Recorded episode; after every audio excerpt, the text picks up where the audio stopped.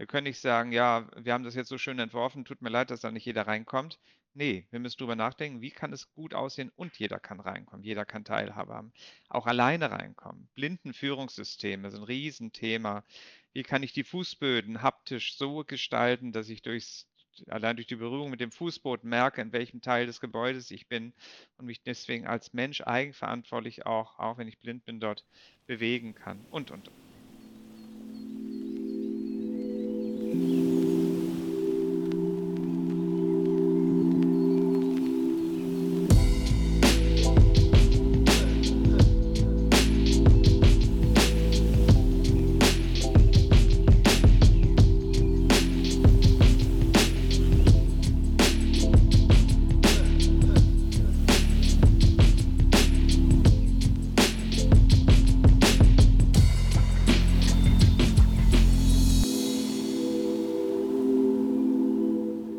Herzlich willkommen bei einer neuen Folge Architekten und ihre Marken. Und heute haben wir den guten Tillmann Prinz zu Gast. Tillmann ist Geschäftsführer der Bundesarchitektenkammer. Was genau er dort macht und wie er da hingekommen ist und wie sein Werdegang war, das wird er uns gleich einmal nochmal selber erklären. Tillmann, vorab vielen Dank, dass du dir die Zeit nimmst, hier bei uns im Podcast dabei zu sein. Danke dafür. Und ja, die Frage an dich: Wer bist du, was machst du und wie kommst du dazu? Ja, ich bin Jurist von der Ausbildung. Das ist erst schon mal schräg, weil viele sich wundern, warum mal bei einer Architektenkammer an der Spitze ein Jurist steht. Aber ich komme aus einem Architekten-Juristenhaushalt. Mein Großvater war Architekt Schleswig-Holstein, auch damals, das ist schon länger her, wirklich ziemlich bekannt. Und mein Vater war Jurist und deswegen war Juristerei und Architektur bei uns immer ein Thema, das zusammenführt. Und es macht eben wahnsinnig viel Spaß, als Jurist für Architekten zu arbeiten, weil Architekten ja ganz anders ausgebildet sind als Juristen, auch anders denken. Ähm, ich habe ein schönes Beispiel, was für den Juristen eine Tür ist. Klar, eine Tür ist für den Architekten eine Eingangssituation, weil da sind ja viele Möglichkeiten und so weiter. Genau das ist, so verstehe ich auch meinen Job. Ich bin so ein bisschen der Übersetzer der architektonischen Belange, was die Architekten betrifft, was sie wollen, in politische Sprache oder auch in juristische Sprache, um daraus dann wirklich auch ein Gesetz oder eine Vorlage oder so etwas machen zu können. Das ist so ein bisschen mein Job als Interessenvertreter des Berufsstandes. Wir vertreten ja alle Architektinnen und Architekten, Landschaftsarchitektinnen, Landschaftsarchitekten, Innenarchitektinnen, Innenarchitekten, Stadtplanerinnen und Stadtplaner und äh, insgesamt 140.000 Mitglieder. Die sind aber gar nicht Mitglied bei uns. Das ist ganz wichtig schon mal für die Struktur. Ähm, unsere Mitglieder als Bundesarchitektenkammer sind die 16 Länderarchitektenkammern. Jedes Bundesland hat eine Architektenkammer und wir sind der Dachverband dieser 16 Länderarchitektenkammern, ähm, deren Belange wir vertreten und die Kammermitglieder, die Architektinnen, Architekten, Landschaftsarchitekten und so weiter, sind in den jeweiligen Länderkammern Mitglied. Ähm, was das ist erstmal wichtig für die Struktur. Man, muss, man ist Pflichtmitglied, wie wir es nennen. Ähm, man muss Mitglied einer Kammer sein, um den Berufsbezeichnung Architekt zu führen, führen zu dürfen. Architekt, Architektin, Stadtplaner und Stadtplaner, das ist eine geschützte Berufsbezeichnung. Die Idee dahinter ist natürlich nur, dass der Bauherr, die Bauherren gleich wissen, wenn ich hier jemand beauftrage, da steht Architekt drauf, da ist auch Architekt drin. Mal so platt gesagt. Die haben das studiert, die haben eine Haftpflichtversicherung, die sind ausgebildet und so weiter. Ähm, deswegen achten auch die Kammern sehr darauf, dass Firmen oder Personen, die sich Architekten nennen oder auch Architekturbüro nennen und es nicht sind, werden auch gleich angeschrieben und gesagt, hör mal zu, du musst schon mal nachweisen, dass du wirklich Architekt bist. Und was mit der Eintragung als Architekt natürlich verbunden ist, ist die sogenannte Bauvorlageberechtigung. Das ist das Recht, Bauanträge einreichen zu dürfen. Das dürfen tatsächlich nur Architektinnen und Architekten, ähm, auch Bauingenieure. Ähm, Bauanträge einreichen, auch für größere Bauvorhaben. Für kleinere Bauvorhaben gibt es dann eine kleine Bauvorlageberechtigung in manchen Bundesländern. Das dürfen dann auch Handwerker machen. Aber in der Regel dürfen, wie gesagt, Bauanträge nur Architekten und Architekten einreichen.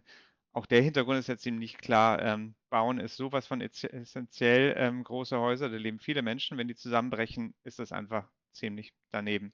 Und deswegen will man möglichst über die Abprüfung der Qualifikation dieser Leistungserbringer sicherstellen, dass gut gebaut wird und natürlich das qualitativ und baukulturell und so weiter schön und gut und nachhaltig gebaut wird. Das vielleicht so als Überblick, als Struktur.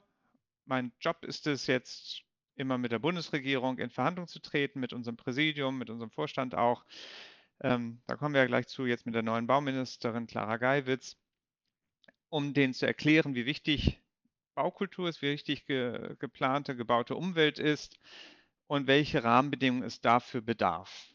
Also Honorare, Versicherungen und so weiter. Das ist das Thema und das mache ich auf Berliner Ebene sehr viel, das mache ich auch auf Brüsseler Ebene sehr viel, weil wir mit der Europäischen Kommission natürlich viele Berührungspunkte haben und wir machen das auch auf, auf Weltebene. Wir sind auch Mitglied eines, Bundes, eines Weltverbandes, der heißt International Union of Architects.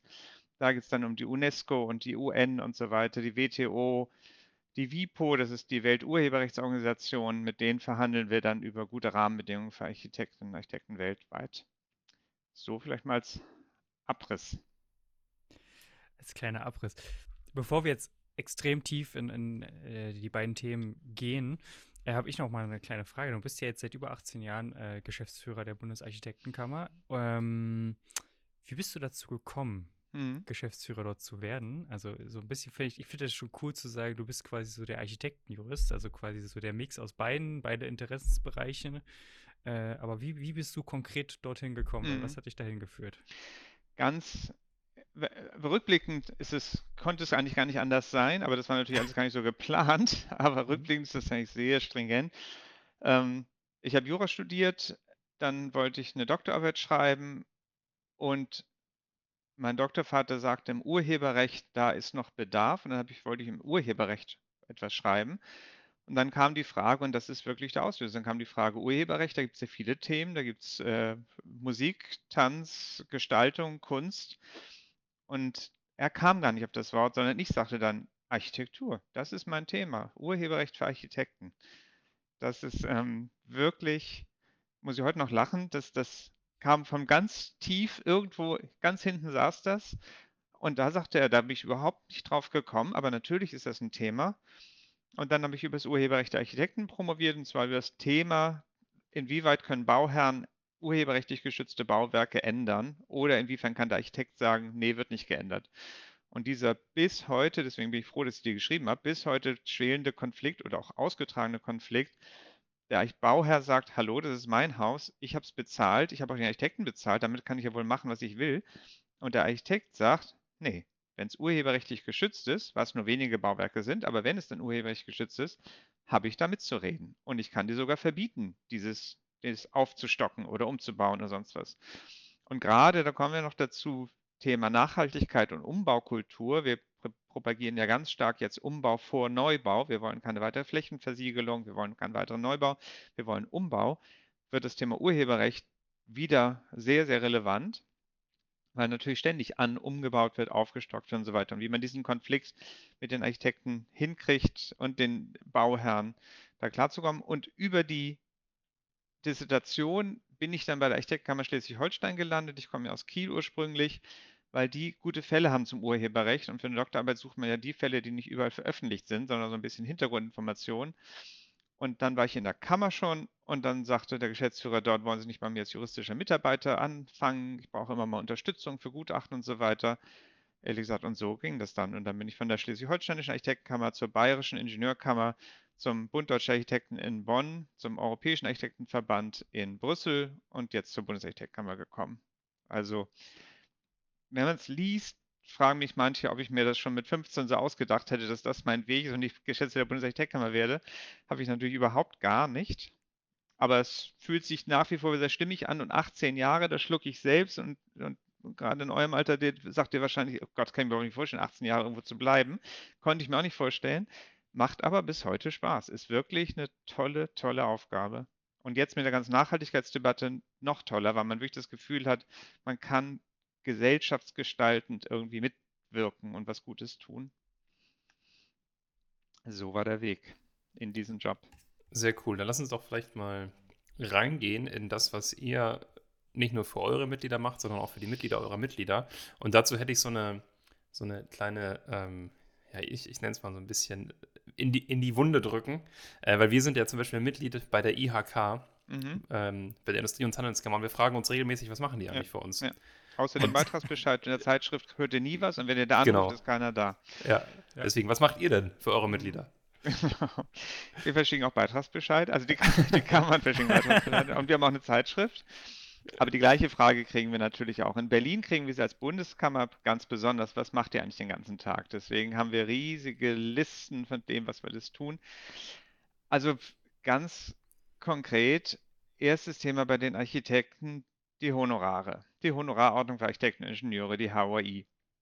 Die sollte, das ist ja die Grundlage der Honorarkalkulation für Architekten ganz oft. Es war festgelegt für Architekten, es war festgelegt, wie viel Honorar sie für welche Leistung bekommen. Sie bekommen. Und da war die Idee, völlig nachvollziehbar, dass eine architektonische Leistung kann man nicht bewerten als Bauherr, weil du gar nicht weißt, erstmal ist bei, bei der Planung noch überhaupt nichts da. Du hast ein vielleicht ein leeres Grundstück oder du hast einen Umbau. Du bist noch nicht eingezogen. Du kannst vielleicht nach 10 oder 20 Jahren sagen, wenn du da wohnst oder arbeitest oder das nutzt als Gewerbegebiet, Gewerbegebäude, kannst du sagen, ob die Planung funktioniert hat. Also kann ich im Vorhinein, anders vielleicht als bei einer Waschmaschine oder beim Auto, nicht wirklich sagen, ist das hohe Qualität oder ist das schlechte Qualität. Und deswegen hat man gesagt, wir nehmen diesen Preiswettbewerb raus, diesen Preiskampf, dass sich die Leute unterbieten und ich am Schluss doch mit schlechter Qualität ende, die ich ja nicht bewerten kann, sondern lege die Honorare fest. Das galt seit 1974 ist aber dann 2019 vom Europäischen Gerichtshof aufgehoben worden, weil der Europäische Gerichtshof gesagt hat, das ist ja ungerecht. Der europäische Architekt aus dem Ausland, der nach Deutschland kommt und sich hier niederlässt, muss Kammermitglied werden will, aber irgendwie günstiger vielleicht anbieten kann, weil er in einem Land zeichnen lässt oder so, wo es günstiger ist, kann diesen Preisvorteil nicht mitbringen. Und das widerspricht dem europäischen Gedanken des Wettbewerbes. Die müssen alle konkurrieren können. Wir haben argumentiert mit der Bundesregierung zusammen, ein Preiswettbewerb beim Planen und Bauen ist fatal. Dann sieht es wirklich nur noch schlimm aus, wenn es dann hält, aber sieht zumindest schlimm aus. Aber der Europäische Gerichtshof hat sich nicht erweichen lassen. Aber die Bundesregierung ist dabei geblieben, hat gesagt, okay, dann machen wir diese Honorare nicht mehr verbindlich, sondern wir machen sie, sie sind jetzt unverbindlich, aber wir geben sie als Leitfaden weiter raus. Und jetzt wird diese Honorarordnung gerade, so steht es auch im Koalitionsvertrag der neuen Bundesregierung, novelliert und auf die neuen Leistungen angepasst. Eben auf den ganzen Bereich der Digitalisierung, die stehen da noch nicht drin, die Leistungen, die ganzen Leistungen der Nachhaltigkeit, der Bauprodukte. Die, gerade diese Idee, Umbau vor Neubau umzubauen, ist natürlich oft aufwendiger. Du musst natürlich erstmal erfassen, was alles da ist. Du musst sehen, was kannst du noch verwenden, was musst du ersetzen. Die nachhaltigen Bauprodukte, wie werden sie hergestellt? Was steckt da drin in den Bauprodukten? Wie sind die Lieferwege? Wo werden sie hergestellt? Kommt der Granit aus China, wo mit Kinderarbeit abgebaut wird oder wo auch immer. Ähm, das, das sind natürlich alles Punkte, die jetzt viel, viel mehr ins Bewusstsein gelangt sind und die für den Architekten auch mehr Planungsaufwand bedeuten und deswegen auch ähm, honorarmäßig natürlich abgegolten werden müssen. Das ist so ein konkretes Beispiel, wo wir mit der Bundesregierung jetzt die Verhandlungen aufnehmen. Montag haben wir Gespräch mit der Bauministerin, das erste mit der neuen, um genau darüber zu reden, äh, wie wollen wir das jetzt gestalten? Wie wollen wir diesen Novellierungsprozess aufsetzen, dass die Honorarordnung so formuliert ist, dass sie den jetzigen Anforderungen gerecht wird? Genau. Nächstes Thema, äh, weil es so schön plakativ ist, ähm, Inklusion, Barrierefreiheit. Also wir haben vor mehreren Jahren ein großes Programm aufgelegt mit dem Bundesbeauftragten der Bundesregierung für die Menschen mit Behinderungen. Was können Architekten und Stadtplaner tun, damit Teilhabe besser möglich sein kann. Und das erschließt sich sofort, deswegen erwähne ich es auch, weil es so plakativ ist. Also die kleine Schwelle, über die wir drei wahrscheinlich überhaupt nicht nachdenken, wenn wir zur Busstation gehen, kann wirklich fatal sein. Und andersrum geht es darum, das denkmalgeschützte Gebäude, das die riesen Rampen davor kriegt für Rollstuhlfahrer oder für, für Kinderwagen, das geht ja gar nicht nur um Behinderte, es geht eben, oder Menschen mit Behinderung, es geht auch um andere, ähm, die Behinderung erfahren, soll das Denkmalschutzgebäude dann diese riesen Rampen vorher kriegen? Das ist so eine immer sehr emotionale Diskussion. Muss ja nicht gerade vorne sein. Dann sagen wir aber, aber auch jemand, der, mit ein, der durch solche Schwellen behindert wird, will nicht immer den Hintereingang nehmen. Man will bei der Oper auch vorne reingehen oder reinrollen, völlig klar. Und wie kann das architektonisch gut aussehen? Ähm, da setzen wir uns sehr ein, machen Veranstaltungen in den Ländern und auch auf Bundesebene und arbeiten quasi mit dem Arbeitsministerium, ist da zuständig, wo der Beauftragte für die Menschen, für die Belange, für die von Menschen mit Belangen mit Behinderung ähm, tätig ist. Ähm, dort machen wir Vorschläge, Leitfäden und so weiter, wie, wie Architektur da unterstützen kann. Und das ist auch wieder so ein bisschen äh, Antwort auf diesen Job, dass das ist echt befriedigend ist, hier zu arbeiten, zu sagen, hier muss was getan werden. Denn es sind natürlich bei 140.000 Architekten gibt es natürlich 280 Millionen Meinungen und nicht alle Architekten meinen, das muss genau so oder so laufen und zu sagen, hier muss sich aber die Architektur bewegen. Ihr müsst drüber nachdenken. Wir können nicht sagen, ja, wir haben das jetzt so schön entworfen, tut mir leid, dass da nicht jeder reinkommt. Nee, wir müssen drüber nachdenken, wie kann es gut aussehen und jeder kann reinkommen, jeder kann Teilhabe haben. Auch alleine reinkommen. Blindenführungssysteme sind ein Riesenthema. Wie kann ich die Fußböden haptisch so gestalten, dass ich durchs allein durch die Berührung mit dem Fußboden merke, in welchem Teil des Gebäudes ich bin und mich deswegen als Mensch eigenverantwortlich auch, auch wenn ich blind bin, dort bewegen kann und, und, und. Also da gibt es viele, viele Themen. Wohnungsbau ist natürlich jetzt ganz groß. Die Bundesregierung hat ja 400.000 neue Wohnungen pro Jahr ausgerufen. Ähm, da diskutieren wir jetzt sehr stark, ähm, wie das erfolgen soll, weil wir keine Plattenbauten auf der grünen Wiese wollen. Die will niemand. Ähm, die wollen auch Architekten nicht planen. Und wir meinen auch nicht, dass das gut ist für die Gesellschaft, sondern hier geht es um innerstädtische Verdichtung, Aufstockung, eben Umbau wieder. Und vor allen Dingen auch, es geht nicht nur um die Metropolen. Wir sprechen immer von dezentraler Konzentration. Es geht auch um die Mittel- und kleinen Städte. Und gerade jetzt mit Homeoffice und Digitalisierung und öffentlichem Nahverkehr wird eigentlich ein Schuh draus, dass man Deutschland viel besser betrachtet. Und wir sind auch der Meinung, es fehlen wahrscheinlich gar nicht 400.000 Wohnungen, denn 200.000 Wohnungen mindestens sind da, sie sind nur an der falschen Stelle. Also wie können wir es aktivieren? Wo, wie können wir in den ländlichen Gebieten ähm, das attraktiv machen? Dann muss da ein Café dahin, dann muss da vielleicht ein, eine Kita hin, da muss natürlich ein öffentlicher Nahverkehr ran. Natürlich wollen wir nicht jetzt den Autoverkehr fördern, ganz im Gegenteil, der öffentliche Nahverkehr muss gestärkt werden. All diese Dinge, das sind so Sachen, die wir als politische Themen tun. Ähm, und ich habe jetzt schon gleich gemerkt, einmal geht es wie sowas wie HAI, geht es um die Belange der, der Architektinnen und Architekten selbst. Das ist ein richtiges Berufsstandsthema. Das ist der, der Bauherr muss es jetzt nicht, der würde gerne natürlich runterverhandeln. Das ist etwas, wo wir auch nach unserem Satzungsauftrag die Belange der Länderkammern bündeln. Weil die sagen, wir tun etwas für unsere Mitglieder. Die HOI ist aber ein Bundesgesetz, deswegen macht das die Bundesarchitektkammer für alle Mitglieder zusammen. Und Themen wie Inklusion oder so weiter, Nachhaltigkeit oder auch Digitalisierung sind Themen, die dann eher so gesellschaftlich auch relevant sind, die auch dem Bauherrn zugutekommen sollen und den Nutzer zugutekommen sollen und so weiter. Also genau. Und dazu gibt es zigtausend mehr Themen natürlich. Ich merke schon die Begeisterung, die du hast. Und äh, wir haben jetzt viel über das Aktuelle gesprochen und ich, da werden wir auf jeden Fall gleich nochmal dazukommen. Aber eine Frage, die hat mich die ganze Zeit brennend interessiert. Ich meine, über 18 Jahre Geschäftsführer der, der B, des BDAs. Ähm, Bundesarchitektkammer. BDA war vorher. Ja, genau. BDA, sorry. Bundesarchitektenkammer, genau. So rum war es.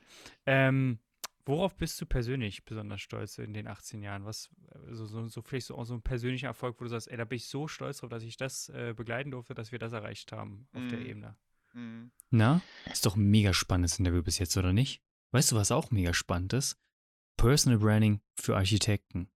Denn damit machst du nicht nur noch mehr Umsatz und sparst gleichzeitig Zeit, du arbeitest nur noch mit deinen idealen Traumkunden zusammen und das Beste, du ziehst die richtigen Mitarbeiter an. Und wenn sind wir doch mal ehrlich, das ist doch ein Thema für jeden von uns. Wenn du erfahren willst, wie du das Ganze für dich umsetzen kannst, dann schau in den Shownotes, buch dir einen kostenlosen 30-minütiges Gespräch mit uns.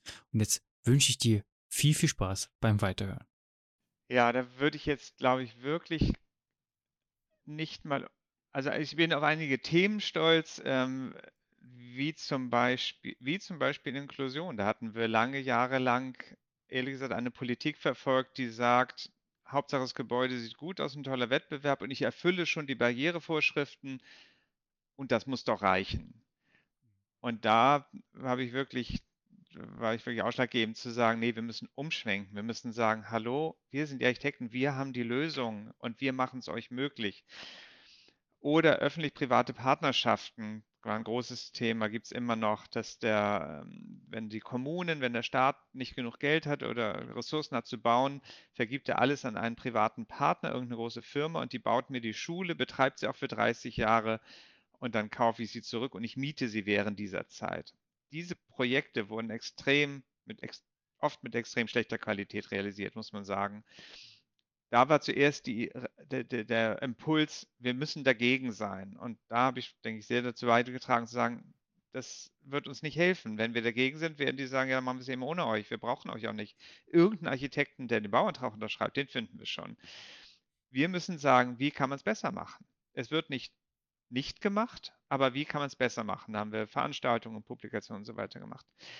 Aber ich glaube, ehrlich gesagt bin ich am allerstolzen darauf, diesen Laden zusammenzuhalten. Also 16 Kammern, ähm, mit, die ganz unterschiedlich sind. Die Kammer Nordrhein-Westfalen hat über 60 Mitarbeitende, die Kammer Brandenburg, glaube ich, drei. Ähm, ganz andere Ressourcen, ganz andere Ansprüche. Überhaupt Architekten, Architekten, die natürlich alles Individualisten sind, ähm, überhaupt eine gemeinsame Stimme zu geben und zusammenzukommen, immer wieder Lösungen zu finden. In jeder Sitzung, jeder Vorstandssitzung, da sitzen wir uns alle 16 Kammerpräsidenten aus den 16 Ländern plus unseres Präsidiums mit vier Leuten plus 16 Geschäftsführer. Es sind immer so knapp fast 50 Leute. Da kommen alle Meinungen und dann sitze ich da immer und dann gibt es um einen Beschluss und dann versuchen wir irgendwie auf einen gemeinsamen Beschluss zu formulieren. Und das würde ich sagen, das ist, glaube ich, ich glaube, es ist die Hauptaufgabe, das immer wieder zusammenzuführen. Ich habe deswegen nicht umsonst vor, ist auch schon zehn Jahre her, wahrscheinlich noch mal ein Mediationsstudium gemacht, habe auch ein Master in Mediation, weil das mir völlig klar war, das muss man echt drauf haben. Was läuft hier gerade am Tisch? Und das macht den Job, ehrlich gesagt, auch so spannend. Wer ist gerade irgendwie nicht dabei, der hier sitzt? Wo zuckt jemand, meldet sich aber nicht, aber ich weiß genau, da klappt es nicht. Oder wo sagt jemand nur irgendetwas, nicht weil er oder sie das meint, sondern weil der oder diejenige, mit denen sie besonders gut befreundet sind, das auch gesagt haben. Und deswegen sage ich das auch nochmal. Aber eigentlich bin ich anderer Meinung. Also solche Dinge so ein bisschen auseinanderzunehmen und zu gucken, nachzuforschen, was ist das, das fasst zusammen, das, was ist das wirkliche Interesse.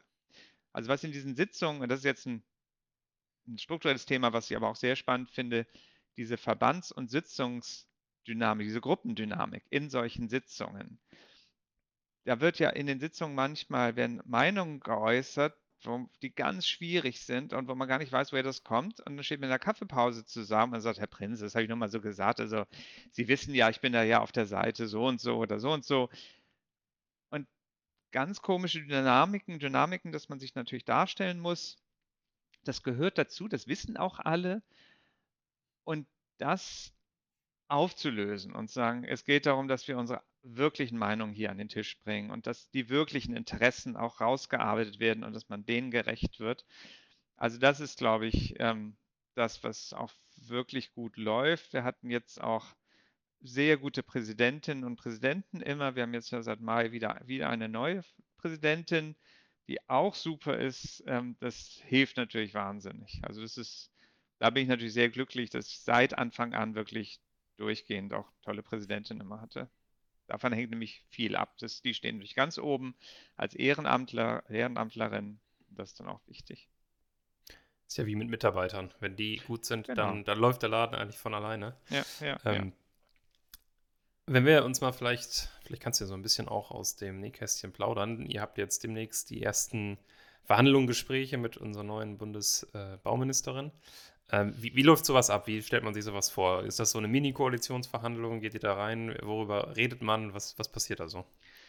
Also unser Ansatz ist ähm, immer ein extrem menschlicher, kann man sagen. Also wir versuchen möglichst Formalien klein zu halten, wir sind alle Menschen, die jetzt eine gewisse Aufgabe gerade haben. Mein Job ist Geschäftsführer, unsere Präsidentin, deren Job ist in dieser Rolle als Ehrenamtpräsidentin und der Job von Frau Geiwitz ist jetzt Bauministerin zu sein. Und das erleichtert vieles, indem man sagt, und lassen Sie uns mal darüber reden, wie wir jetzt da bei unseren gemeinsamen Themen zusammenkommen. Also es geht gerade, wir versuchen es gerade nicht so formell zu machen und die Architektenschaft fordert und das Ministerium will nicht und wir das, da müssen wir gegen vorgehen, sondern hören Sie mal zu, Frau Geibitz, 400.000 Wohnungen stehen im, im Koalitionsvertrag. Wie, wie, wie kann das gehen, ohne dass alles nicht schlimm aussieht oder zu viele Ressourcen verbraucht werden oder so etwas? Und wir unterstützen Sie ja. Wir sind ja die Architekten, wir haben ja Ideen, wir sind die Stadtplaner, wir können das Grün in der Stadt, die Freiflächen gestalten. Das gehört doch alles dazu. Wir brauchen eine Durchmischung der Gebiete. Das ist doch auch wichtig. Wir wollen ja keine Ghettos schaffen, weder gentrifiziert noch sonst irgendwas. Äh, und so, und so kann man über den Inhalt dann eigentlich ganz gut zusammenkommen und dann sprechen wir mit ihr. Ähm, es geht dann darum, dass die Bundesregierung und die Bauministerium äh, meistens dann Beratungsgremien, Beiräte und so einrichtet, in denen wir dann mitsitzen und dann diese Themen weiter bearbeiten.